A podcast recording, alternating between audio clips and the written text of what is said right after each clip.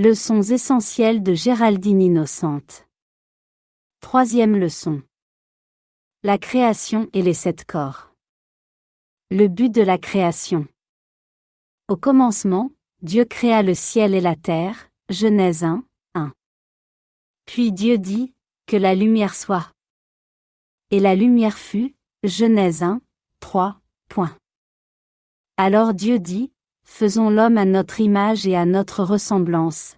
Genèse 1, 26. Point. Dieu créa l'homme à son image, il le créa à l'image divine, il créa le mâle et la femelle. Genèse 1, 27.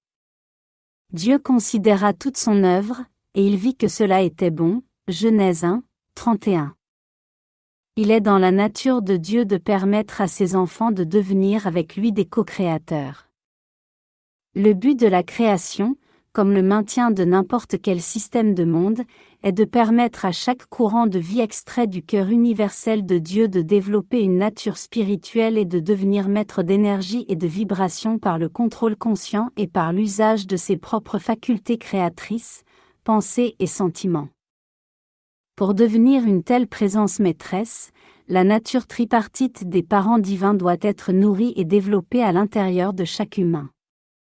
Chacun doit devenir le directeur divin de son plan de vie, le Père, un Fils extériorisé d'application correcte, le Fils, et un dispensateur pour le monde du saint réconfort et de l'esprit de vie, le Saint-Esprit. Pour favoriser ce développement, sept rayons cosmiques ont été créés et sont envoyés en direction de la Terre en pulsation rythmique, afin de donner à la nature spirituelle de l'homme la même nourriture que les saisons de l'année fournissent au royaume de la nature. Ces courants cosmiques sont aussi ordonnés dans leur épanchement sur la Terre que le sont les radiations bénéfiques du printemps, de l'été, de l'automne et de l'hiver. Dieu, c'est-à-dire le propriétaire et le dispensateur de toute vie, est le grand soleil central qui dirige de nombreux univers. Note, notre univers est constitué de milliards de galaxies, et la nôtre appartient à un groupe local de trois douzaines. Non loin, L'amas de la Vierge est constitué de 2000 galaxies dont la plus grande, Messier 87, fait dix fois la taille de notre galaxie. C'est le grand Soleil central galactique qui se trouve derrière notre Soleil physique, et c'est la source de toute vie et de toute chose dans la galaxie tout entière. Les activités du grand Soleil central galactique sont gouvernées par Alpha et Oméga, les êtres suprêmes de notre galaxie. La galaxie à laquelle nous appartenons est composée de nombreux systèmes planétaires. Chaque système planétaire consiste en un Soleil et plusieurs planètes. Notre système planétaire est dirigé par les êtres divins Hélios et Vesta. La création de notre Terre.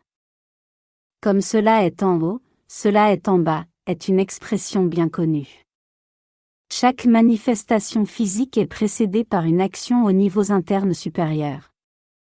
Après qu'Hélios et Vesta eurent décidé de devenir les parents divins de notre système solaire, ils durent prouver qu'ils pouvaient, en dirigeant des rayons de lumière, irradier suffisamment d'énergie concentrée pour, d'abord, créer un système solaire, puis maintenir ces planètes sur une certaine position orbitale, enfin d'y entretenir la vie. Hélios et Vesta réussirent cette initiation et, en conséquence, Alpha et Oméga les investirent de l'autorité nécessaire à un tel système. Le premier décret émis par Hélios et Vesta fut que la lumière soit. Par la pensée et le sentiment, Hélios et Vesta déterminèrent la taille des planètes, leur situation et le nombre de courants de vie qui résideraient sur chacune d'elles. On pourrait comparer cela, à notre niveau, au fait de planifier une maison et ce qu'elle doit contenir. Lorsque le schéma de lumière fut accompli, Hélios et Vesta placèrent le modèle entre les mains du veilleur cosmique silencieux, lequel est responsable du maintien de l'archétype de notre système planétaire. Le nom de ce veilleur cosmique silencieux est Circulata, c'est un être féminin. Circulata absorba le modèle et accepta la responsabilité de concevoir le concept immaculé de chaque planète jusqu'au moment où Hélios et Vesta décideraient de l'extériorisation de chacune. Le modèle contenait pour chaque planète les océans, les lacs, les rivières, les terres, les arbres, les arbustes et autres végétations, les montagnes et l'atmosphère. Quand arriva le temps de la création de la Terre, le veilleur cosmique silencieux en confia le modèle au veilleur planétaire silencieux. Le nom de cet être, également féminin, est Immaculata. Alors Hélios et Vesta appelèrent les sept Elohim, les constructeurs de l'univers. Les sept Elohim répondirent à l'appel d'Hélios et de Vesta, entourant le veilleur planétaire silencieux, étudièrent avec beaucoup d'attention le plan qu'elle maintenait dans sa conscience, qui représentait sa joie, son service, et qu'elle avait l'opportunité d'amener à la forme. Leur première activité fut, dans cette perspective, la projection de puissants rayons de lumière émis à partir de leur conscience combinée, formant la matrice de la nouvelle planète. Quand cela fut fait, ils appelèrent les directeurs des forces élémentales et les constructeurs inférieurs de la forme, les anges d'Eva et les esprits élémentaux. Ces êtres magnétisèrent la substance de lumière électronique, remplissant la planète et la façonnant selon les instructions des Elohim. De la même manière que les constructeurs se réfèrent constamment au modèle de l'architecte, les Elohim retournèrent encore et toujours à l'étude du modèle de lumière contenu dans la conscience du veilleur silencieux. Note, vous avez deux messages d'Elio et Vesta en fin de cette page. L'humanité n'a aucune idée du degré de fidélité, de consécration et de sacrifice d'un être qui décide, en qualité de veilleur silencieux, de conserver le schéma divin d'une planète pendant des millions d'années au-delà du temps initialement prévu pour sa perfection. Ce grand être est un prisonnier de l'amour. Ce veilleur silencieux de notre terre, grand et béni, a maintenu le modèle tel qu'il a été conçu dans le cœur d'Hélios et de Vesta, de même que le schéma de chaque courant de vie destiné à manifester la perfection divine. Lire aussi, Hélio et Vesta, Nos parents divins, Riviera Publication. Le royaume de la nature les Elohim invoquèrent les directeurs des forces de la nature, la majestueuse Virgo, Terre, le puissant Neptune, Eau, et le bien-aimé Bélier, Air, qui répondirent joyeusement, reconnaissant de l'opportunité qu'il avait de faire le don de leurs éléments respectifs pour le confort et le bien-être du monde nouveau-né et de ses futurs habitants. Hélios et Vesta fournirent l'élément feu. Alors vint l'invocation de l'esprit du printemps, la bien-aimée Amaryllis, qui établit le rythme du printemps dans la floraison, dans les fleurs et dans la beauté de la nature. Cet être magnifique répondit à l'appel en amenant avec elle des légions d'assistants angéliques et élémentaux. Leurs énergies conjuguées habillèrent la douce terre d'une telle beauté et d'une telle joie qu'elle ressemblait à une merveilleuse dryade portant une couronne de fleurs sur sa tête, dans l'attente des esprits qui devaient faire d'elle leur demeure. 900 rythmes consécutifs de saisons printanières vinrent et s'enfurent pour rendre la terre de plus en plus éblouissante de beauté, avec ses lacs cristallins, ses grandes rivières, ses chutes d'eau vertigineuses, ses montagnes pointant leurs doigts vers Dieu, et la flamme triple et immortelle de Dieu, son grand soleil éternel exerçant une douce pression depuis le centre des profondeurs terrestres. Les élémentaux tissaient les fleurs les plus petites et les plus délicates, les grands dévas déroulaient les feuillages des arbres, les puissants esprits de l'air s'activaient dans leur propre élément, toute la nature travaillait harmonieusement au rythme musical de la création. Avec sa surface d'albâtre, la terre étincelait comme un joyau. C'était une chose merveilleuse à contempler. C'est ainsi que, un jour cosmique, la création fut accomplie, et les sept Elohim notifièrent à Hélios et Vesta que la planète Terre était désormais habitable. La création de l'homme.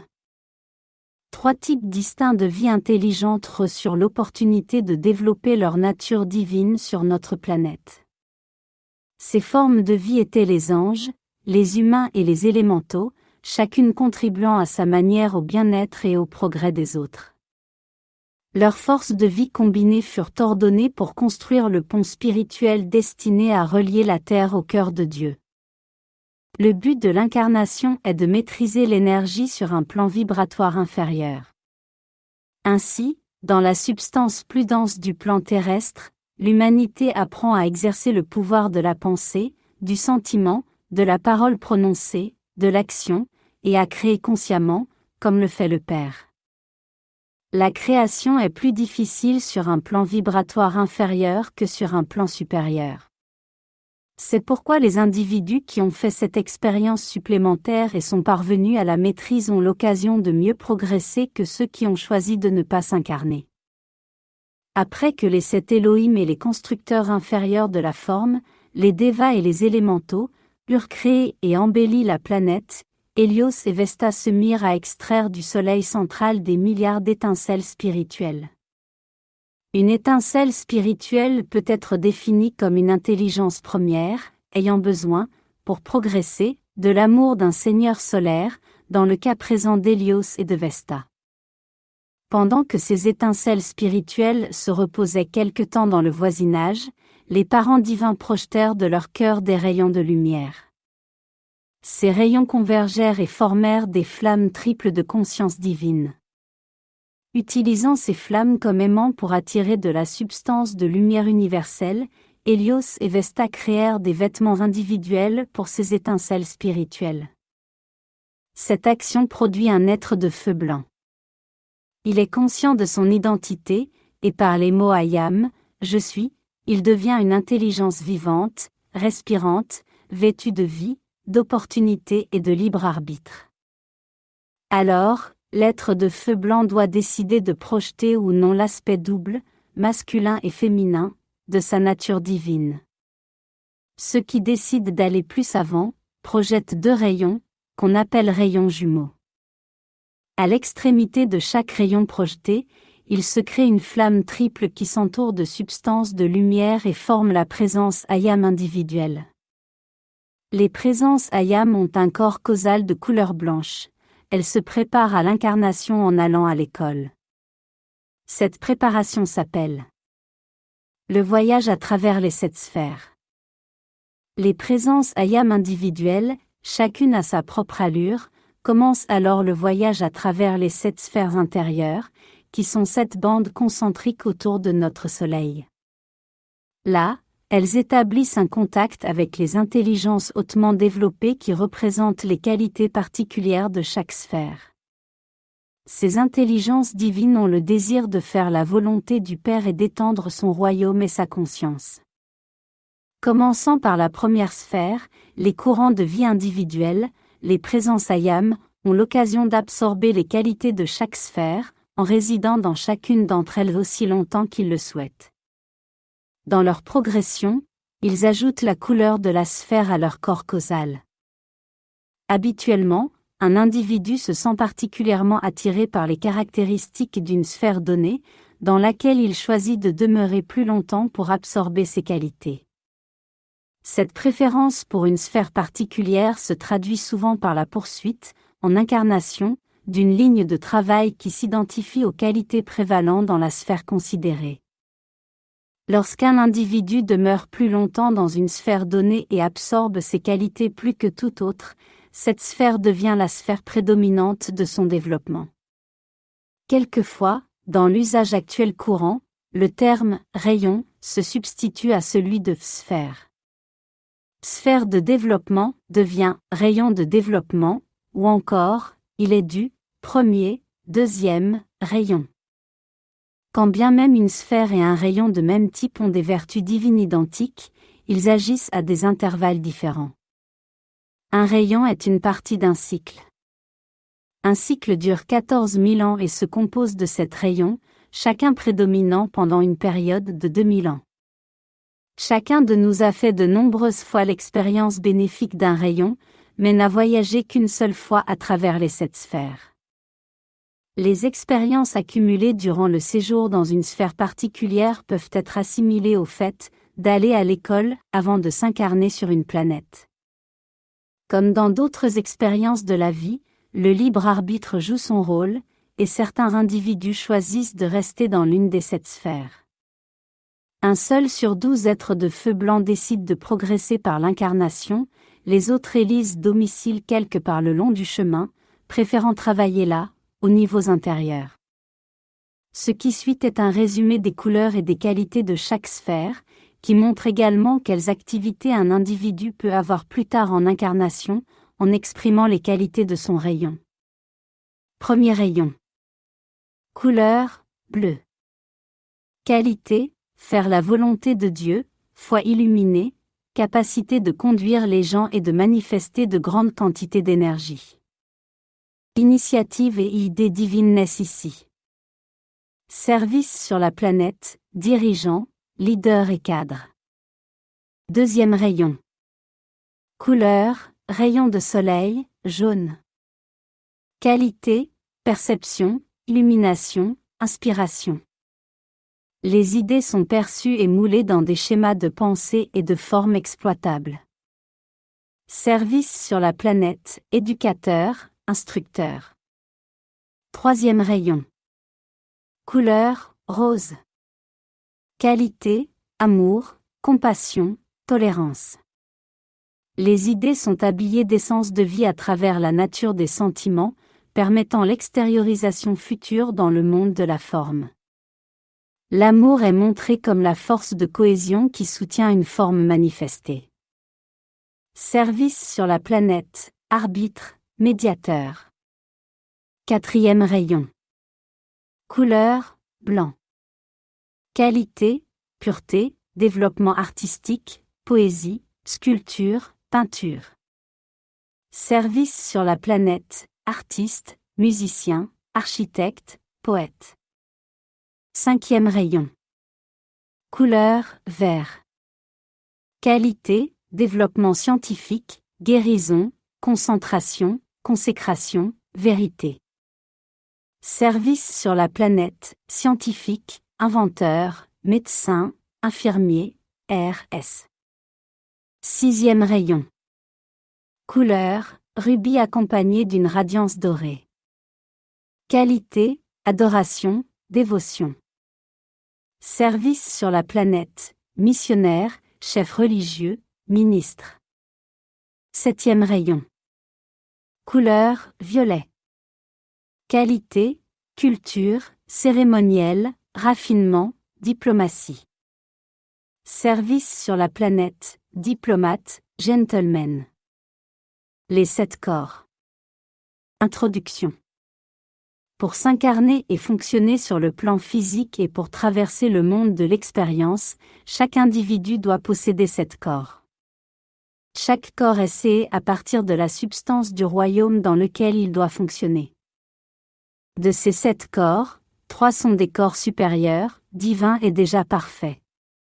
Les quatre restants, désignés sous le nom de corps inférieurs, renferment une énergie qui doit être rachetée et transmutée en perfection par l'individu qui leur a imposé l'imperfection au cours de nombreux âges de vie. Les trois premiers corps fonctionnent sur l'octave des maîtres ascensionnés, les quatre derniers opèrent sur le mode vibratoire inférieur du plan astral ou psychique, qui contient l'énergie mal qualifiée de l'humanité. Tous les sept corps contribuent d'une manière ou d'une autre à la conscience de l'individu. Les trois corps supérieurs renferment une conscience de perfection, mais les quatre inférieurs ajoutent constamment par leurs apports de bien et de mal à la somme totale de conscience du courant de vie. Ces corps inférieurs, en raison de leur développement limité, acceptent le monde de l'apparence, à sa valeur faciale, et accroissent la masse conglomérée de la pensée humaine qui forme la conscience moyenne de l'humanité en tant qu'ensemble. Les trois corps supérieurs sont la présence ayam, le corps causal et le jeu christique, également nommé singe christique ou corps mental supérieur. Les quatre corps inférieurs sont le corps éthérique, le corps mental, le corps émotionnel et le corps physique. Qu'est-ce qui permet aux sept corps de fonctionner? Un flot régulier d'énergie vivifiante, des électrons, provenant du Soleil central, affluant successivement à travers le Soleil physique, le corps de feu blanc, la présence ayam, le jeu christique, en direction des quatre corps inférieurs. Dès qu'un électron est invoqué par une flamme triple individualisée, il est marqué de son propre motif, telle la croix de Malte ou la fleur de lotus. L'homme doit rendre compte de chaque électron qu'il invoque. La lumière électronique a créé toutes les formes dans l'univers. Cette substance première constitue l'aura de Dieu. Les électrons sont attirés dans la forme par la faculté mentale de concevoir et par la vitesse à laquelle ils tournent à l'intérieur de l'esprit. En traversant les électrons, le sentiment détermine leur schéma vibratoire. La pensée est la coupe dans laquelle s'écoule la substance première de la vie, et le sentiment est la pulsation vibratoire envoyée à travers la lumière électronique qui donne naissance à la manifestation. Plusieurs électrons tournant autour d'un noyau central forment un atome. Entre eux, les électrons sont séparés par un espace.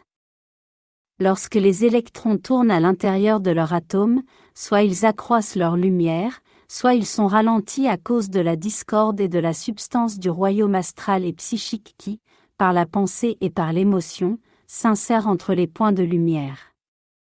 Alors, si vos pensées, sentiments et mémoires éthériques sont habités par l'imperfection, vous freinez l'action vibratoire de vos électrons, et la substance du royaume psychique et astral les emprisonne, abaissant la vibration entière de vos quatre corps. De cette manière, vous devenez une proie facile pour la dépression, la pauvreté, la maladie et les nombreux aspects négatifs que l'humanité d'aujourd'hui illustre et reflète si bien. Les quatre corps inférieurs s'interpénètrent et leur position relative est la suivante. 1. Le corps physique constitué par des atomes denses, il est aussi appelé le corps atomique. 2 le corps éthérique déborde le corps physique à raison de 10 à 15 cm. Il est de forme ovoïde. 3. Le corps mental déborde le corps éthérique, il a aussi une forme ovoïde. 4. Le corps émotionnel déborde le corps mental, c'est le plus grand des quatre corps inférieurs, il dépasse le corps physique d'environ 4-20 cm et plus chez certaines personnes. La présence Ayam, je suis. La présence Ayam est le foyer, le siège individualisé de Dieu, connecté avec le cœur du corps physique par la corde d'argent. C'est votre jeu réel, l'être à travers lequel vous fonctionnerez lorsque vous aurez réalisé votre ascension. C'est le Dieu en vous qui ne connaît que la perfection et qui la répand et l'étend constamment. C'est votre jeu permanent qui ne meurt jamais. Ce foyer individualisé dispose du pouvoir des parents divins. La présence Ayam a la capacité de penser et de créer à partir de la vie première ce qu'elle désire par l'usage du libre arbitre. Dans l'édition de février 1962 du journal, Pont vers la liberté, El Moria déclare, Votre grande présence de vie, le foyer individualisé de Dieu, est un être de feu puissant qui réside avec nous dans les royaumes d'une telle exquise perfection que l'intellect humain en serait bouleversé. Cette présence a œuvré avec les maîtres ascensionnés pendant des siècles, et elle connaît le pouvoir particulier d'assistance de chaque maître. Lorsqu'elle voit, dans sa grande sagesse, que vous avez fait des efforts suffisants dans votre quête de lumière, que vous avez été ferme dans votre service à la lumière et que, au mieux de vos capacités, vous avez désiré maîtriser vos pensées et sentiments, alors, et seulement alors, votre présence approche les maîtres les plus aptes à vous assister dans votre progression. Lorsque vous prenez acte que la présence de Dieu agit à travers vous dans tout ce que vous faites, vous étendez la lumière du monde. Lorsque vous permettez à l'intellect et au jeu humain de se glorifier, même en silence, de ce qui s'accomplit, vous contestez à la présence de Dieu sa qualité de seul pouvoir agissant, et vous accroissez les ombres. Lorsque vous êtes arrivé pour la première fois sur la planète Terre, la glorieuse présence de Dieu emplissait la forme entière que vous revêtiez alors. Cette présence divine, enveloppée dans la flamme triple, était physiquement visible aux yeux de tous les hommes. Par le rythme de cette flamme, vous étiez capable d'extraire de la substance de lumière universelle toute forme que vous souhaitiez, par le pouvoir magnétique de l'action unifiante de cette flamme, vous pouviez concevoir et précipiter de la nourriture, des habits, un abri, des temples, ou tout ce que vous souhaitiez ou dont vous pouviez avoir besoin. Par le pouvoir de vos sentiments, qui magnétisaient ces formes pensées, leur manifestation avait lieu instantanément. Qu'est-il arrivé à cette présence magnifique? Lorsque l'attention cessa de se porter sur la présence divine et commença à se focaliser sur la création humaine que l'homme générait, la flamme à l'intérieur du cœur commença à décroître en taille et en influence, et ce que la vie entretenait par l'attention, les ombres, commença à croître. Ces ombres et ce karma de masse commencèrent à se développer jusqu'à ce que, finalement, seule une étincelle de la grande présence divine demeure dans le cœur. En vérité, elle fut appelée alors la flamme non alimentée, mais on l'appelle aujourd'hui la flamme triple et immortelle. Cette flamme dans votre cœur étant à nouveau nourrie par votre attention et votre amour, qui sont votre vie, elle va recommencer à croître, jusqu'à ce qu'elle remplisse une nouvelle fois votre corps de sa perfection. L'homme qui coupe du bois et qui reconnaît que l'énergie de Dieu affluent dans son bras est le pouvoir par lequel il travaille, étant la présence divine en lui-même, illumine son aura et éclaire le monde. La cantatrice donnant acte à Dieu qu'il chante à travers elle, étant la lumière du monde. La femme qui reconnaît que la présence de Dieu lui permet d'accomplir ses tâches ménagères, remplit son aura de lumière et étant la lumière du monde. La présence de Dieu, lorsqu'elle est invoquée et reconnue, remplit toujours l'individu de lumière. Dites-vous bien ceci. Si je crois consciemment que je vis, évolue et garde mon être dans la véritable présence de Dieu, que je ne peux lever le petit doigt sans utiliser la vie de ma présence Que je ne peux dire un mot sans le pouvoir de cette présence Et que si je consacre mon esprit et mes sentiments à la présence réelle de Dieu, alors je suis vraiment un porteur de lumière pour le monde. Le corps causal. Toute l'énergie qualifiée de façon constructive et rassemblée durant toutes vos incarnations se trouve dans ce grand réservoir de bien et de perfection, qui se présente comme cette cercle concentrique de couleurs autour de la présence ayam et qui est le corps causal. Dans ce corps sont stockés au ciel des trésors qui ne peuvent ni se rouiller, ni décliner, ni être volés. Le corps causal contient le bien accumulé, l'opposé du karma, c'est l'énergie qualifiée de manière harmonieuse. Le corps causal de chaque individu se construit au cours des éons, en commençant par le temps passé dans les sept sphères. Même quand nous ne sommes pas en incarnation, nous ajoutons du bien à ce corps causal. Il en résulte que tous les corps causals ne sont pas identiques.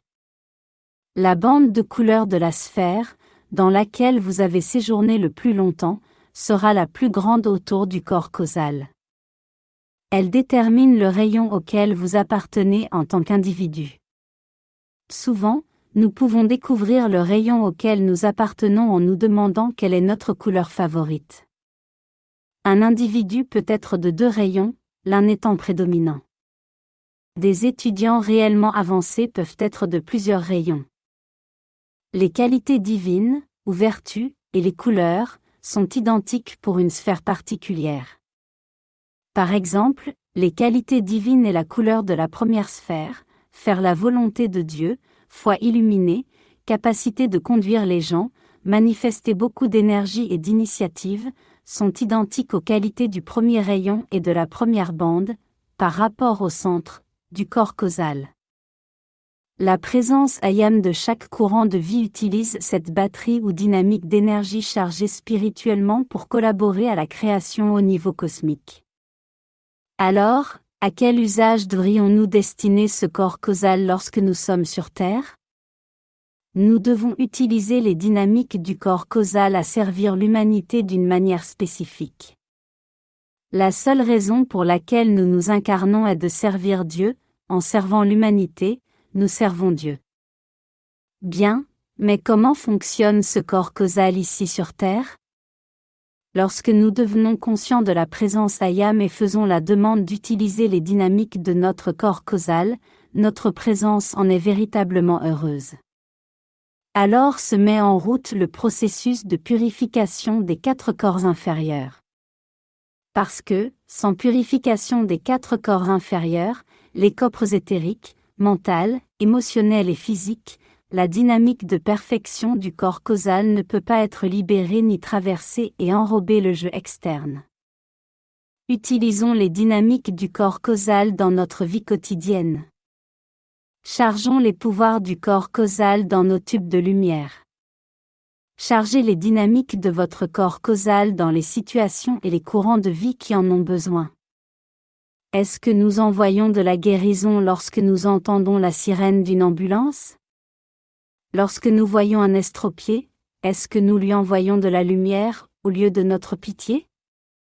Tous les jours, nous pouvons utiliser nos pouvoirs divins. Dans le silence de votre chambre, dirigez votre attention vers le singe christique à l'intérieur de votre cœur et invoquez-le pour magnétiser ou extérioriser maintenant les dons de votre corps causal à travers votre jeu externe. C'est véritablement l'exigence de cette heure terrestre. Le corps causal rend encore un autre service. Lorsqu'à accent grave raison de 51%, l'énergie de l'individu est qualifiée de perfection, cette énergie ancrée dans le corps causal agit comme un aimant et aide le courant de vie à faire son ascension. Donc, le corps causal devient la cause de l'ascension, d'où son nom. Le je christique. Lorsqu'un individu a décidé d'utiliser les expériences des sept sphères et qu'il a présenté sa demande d'incarnation, alors naît le saint je christique. Ce je christique est l'apport que fait la présence Ayam pour nous prêter assistance dans le monde humain. C'est, dans la forme, une réplique de la présence Ayam, mais qui vibre à une fréquence inférieure. Opérant à un niveau inférieur, il est conscient de l'imperfection, par exemple de la maladie, mais ne l'absorbe ni ne l'accepte. Le je christique est conscient de ce que nous faisons et des besoins que nous avons, et il présente ses besoins à la présence Ayam. Le je christique fonctionne donc comme un transformateur réducteur. On peut aussi le considérer comme étant le médiateur entre le je divin et sa conscience externe. Le je christique est l'intelligence dirigeante, discernante, à travers laquelle œuvre la présence. Il guide la personnalité, la conscience externe. Il est la petite voix tranquille intérieure, également appelée ange gardien, qui vous incite parfois à faire certaines choses. Le nombre d'incitations est généralement de trois. Si nous ne suivons pas ces incitations, au bout de la troisième, la petite voix se tait. Le je christique se trouve entre la présence ayam et le corps physique. La sainte flamme christique est ancrée dans le cœur de chaque être humain de cette évolution et focalisée dans la flamme triple. Elle règle les quantités d'énergie affluant par la corde d'argent. En même temps que l'étudiant apprend à aimer cette sainte flamme christique dans son cœur, elle s'étend jusqu'à prendre possession complète des quatre corps inférieurs, faisant de lui, l'étudiant, un Christ en action, exactement comme Jésus manifesta ce Christ en action il y a 2000 ans. Le corps mental. Le corps mental est fait de la substance de l'air. Il a été conçu pour être le calice, le réceptacle, des idées divines. Il a le pouvoir de mouler ses idées dans une forme exploitable. Le corps mental, qu'on appelle également esprit ou conscience, doit être le serviteur de la flamme individualisée, non son maître. Le corps mental a été créé pour être l'instrument de conservation du schéma ou de la vision de perfection, pour permettre de construire la forme que vous désirez manifester. Il conserve ce schéma, cette vision, jusqu'à ce que les sentiments lui apportent l'énergie nécessaire à sa manifestation physique. L'humanité a utilisé ce processus, mais à l'envers, en conservant à l'esprit des images d'imperfection engendrées par la vue, l'ouïe, la parole, est projetée vers la manifestation en magnétisant ces images imparfaites par les sentiments. Quand l'espace situé entre les électrons s'emplit des effluves causés par la dépression, le découragement, le ressentiment et la rébellion, alors le corps mental devient paresseux. Ce processus peut être comparé à l'action d'un taille-crayon. Lorsque le conteneur est rempli de copeaux, la rotation du taille-crayon diminue. D'une façon similaire, le corps mental commence à vibrer plus lentement, toujours plus lentement, jusqu'au point où, par apathie, il cesse d'être réceptif à des idées et à des inspirations plus fines. Vous savez, il arrive souvent que, lorsque vous cherchez à consoler des gens qui sont dans la peine, ils ne semblent pas entendre vos paroles de réconfort ou d'encouragement. Le corps mental est tellement enlisé, l'action vibratoire si négative, qu'il demeure complètement insensible à toute inspiration, même à celle du jeu christique. Voulez-vous changer cette situation dans vos propres expériences? C'est très facile. La lumière est la réponse à tout. Nous pouvons changer l'action vibratoire du corps mental en faisant appel au feu violet. Visualisez les atomes qui composent le corps mental, se purifiant de l'intérieur, leurs électrons tournant de plus en plus vite. Prenez garde à ce que vous voulez héberger dans votre corps mental pour les 24 heures à venir. Changez vos habitudes de pensée, de sentiments et de paroles. Le corps émotionnel. Le corps émotionnel, le plus grand des quatre corps inférieurs, contient notre monde des sentiments. Son service normal est de nourrir les idées divines du sentiment positif de l'accomplissement, d'irradier la nature de Dieu et toute vertu de bonheur, de pureté, de grâce, de pardon et de paix. Le corps mental fut conçu pour séer la forme, le corps émotionnel le fut pour nourrir cette forme de vie qualifiée. Avoir le contrôle total sur les sentiments est un but souhaitable. Alors que le corps causal est le dépositaire de toute énergie positivement qualifiée, le corps émotionnel enregistre et contient le contraire, c'est-à-dire tous les sentiments imparfaits et inamicaux. Il est nécessaire que toute cette énergie soit transmutée en perfection, en remplaçant toute qualité humaine par les qualités divines d'amour, de paix, d'harmonie, de bonheur et autres attributs constructifs. La flamme violette de transmutation aide à réaliser cet objectif. Le corps émotionnel a été créé à partir d'électrons extraits du royaume émotionnel, le royaume des sentiments, le royaume des anges et des archanges. Votre corps émotionnel est constitué de millions d'électrons minuscules en constant mouvement. Il en forme les atomes. Si le mouvement des électrons est en accord avec le rythme de votre flamme divine, et s'il est en accord avec la radiation constructive d'un maître, alors tout est bien. Votre corps émotionnel renverra tout sentiment destructif projeté sur vous, de même que toute énergie discordante que vous pourriez contacter. Vous serez le maître contrôle de toute énergie, où que vous vous trouviez. Le corps éthérique. Dans le corps éthérique se trouvent stockés les souvenirs de tous les actes, pensées et sentiments des incarnations antérieures, les bons et les mauvais. L'accumulation de ces enregistrements est souvent appelée âme. Le corps éthérique est par conséquent l'enveloppe de l'âme. Lorsqu'un individu n'est pas en incarnation, il vit dans son corps éthérique et il a la conscience de l'âme.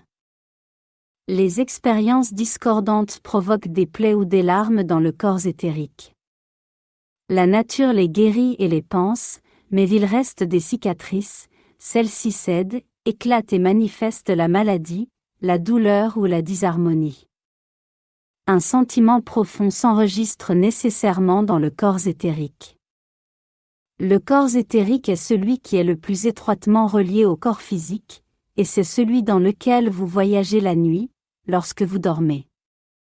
Plus votre corps éthérique est purifié, plus il est sensible à la divinité et plus il lui est facile de se rappeler, lorsqu'il réintègre le corps physique, les vérités divines et les expériences heureuses qui prennent place aux niveaux intérieurs, de même que la joie de se trouver en présence d'êtres divins et de ramener cette association dans le monde de la forme.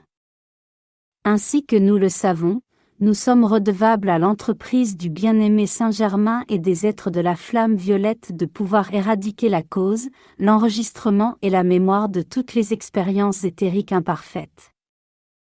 Mère Marie a dit en janvier 1958, Ce que les hommes se font les uns aux autres, en créant ces plaies profondes dans le corps éthérique, est bien plus malheureux que les déformations tressées autour du corps physique.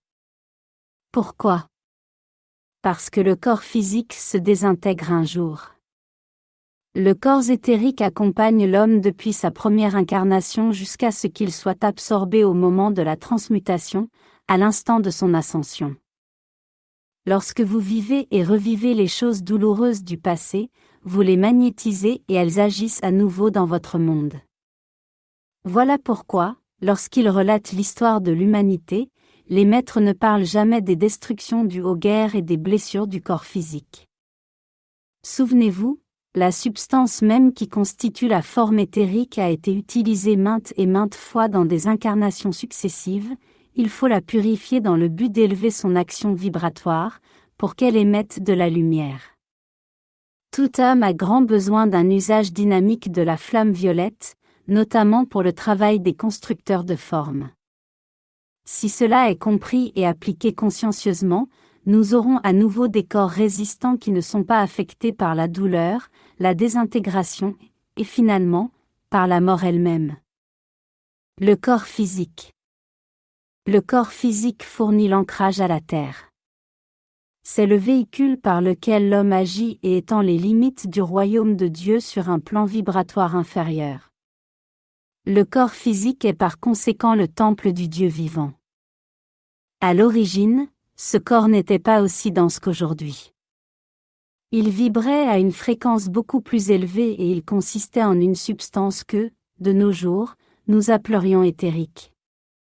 L'humanité, telle qu'elle existait au premier âge d'or et dans la mesure où nous serions capables de la distinguer, nous apparaîtrait faite d'êtres éthériques, brumeux, ombreux, mais de forme identique à celle d'aujourd'hui. Le processus de création d'un corps physique sur la base d'éléments terrestres fait appel à la force centripète, ancrée dans la flamme triple et immortelle de Dieu et qui, à partir des éléments purifiés de l'atmosphère terrestre, modèle un corps physique d'une grande beauté, calqué sur l'image de la présence ayam de chaque individu. Puisque Dieu vous a doté du libre arbitre, vous avez choisi vous-même d'introduire dans votre vie des qualités constructives ou destructives. Toute vie ou énergie que vous avez qualifiée d'imperfection par la pensée, le sentiment, la parole prononcée ou par l'acte devient une pression de création humaine, que la Bible appelle péché, qui apparaît sur l'aura autour du corps physique jusqu'à ce qu'elle soit transmutée par le feu sacré. En regardant l'image qui représente la présence ayam, le feu violet que l'on voit étinceler au travers et autour du corps physique représente l'instrument divin que le Maître ascensionné Saint-Germain a apporté à l'humanité. Par l'usage du feu violet, chacun peut transmuter en perfection, sans douleur, ses erreurs du passé. Votre corps éthérique recouvre le corps physique. Les deux sont enveloppés dans les corps mental et émotionnel. Ils sont tout faits d'atomes qui, eux, sont constitués d'électrons en mouvement permanent, tournant autour de leur minuscule cœur centripète.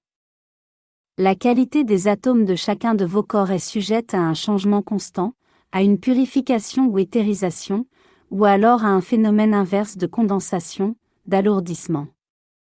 C'est pourquoi les individus sont parfois très beaux lorsqu'ils sont jeunes, à 18 ans par exemple. Leur visage est clair, exempt de rides, leur corps est vif et léger, mais après 20 à 30 ans d'expérience discordante, vous constatez que les atomes vitaux de la chair n'ont plus la même vibration élevée. Cela rend la forme moins avenante qu'elle l'était avant d'être imprégnée de discorde.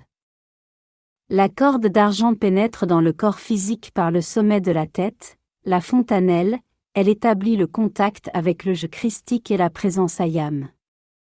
C'est la fontaine dispensatrice d'énergie. Sans cette source de force vive, le corps physique ne pourrait pas fonctionner, il s'ensuivrait alors la prétendue mort. Le cerveau est l'organe physique à travers lequel travaille l'esprit. Il enregistre les impressions provenant du monde externe. Le cerveau est le véhicule du mental, de l'esprit. Le système nerveux fonctionne comme un réseau de câbles fins qui sont les porteurs de messages de pensée et des impulsions émotionnelles vers toutes les parties du corps. Deux activités s'opèrent constamment à travers la moelle épinière, l'arc descendant d'énergie électrique qui ancre le corps à la surface de la Terre et le courant ascendant puissant qui permet la station et le déplacement debout plutôt que de ramper au sol. Lorsque l'activité de vie est plus puissante dans l'arc ascendant, nous atteignons le point où l'attraction gravitationnelle de la Terre ne retient plus le courant de vie, et l'ascension devient possible. Conclusion. Avoir cette corps ne devrait pas vous paraître étrange, puisque votre voiture elle-même est composée de plus d'une pièce. Car vous êtes en vérité une machine complexe, et le corps physique lui-même est un merveilleux exemple d'ingénierie.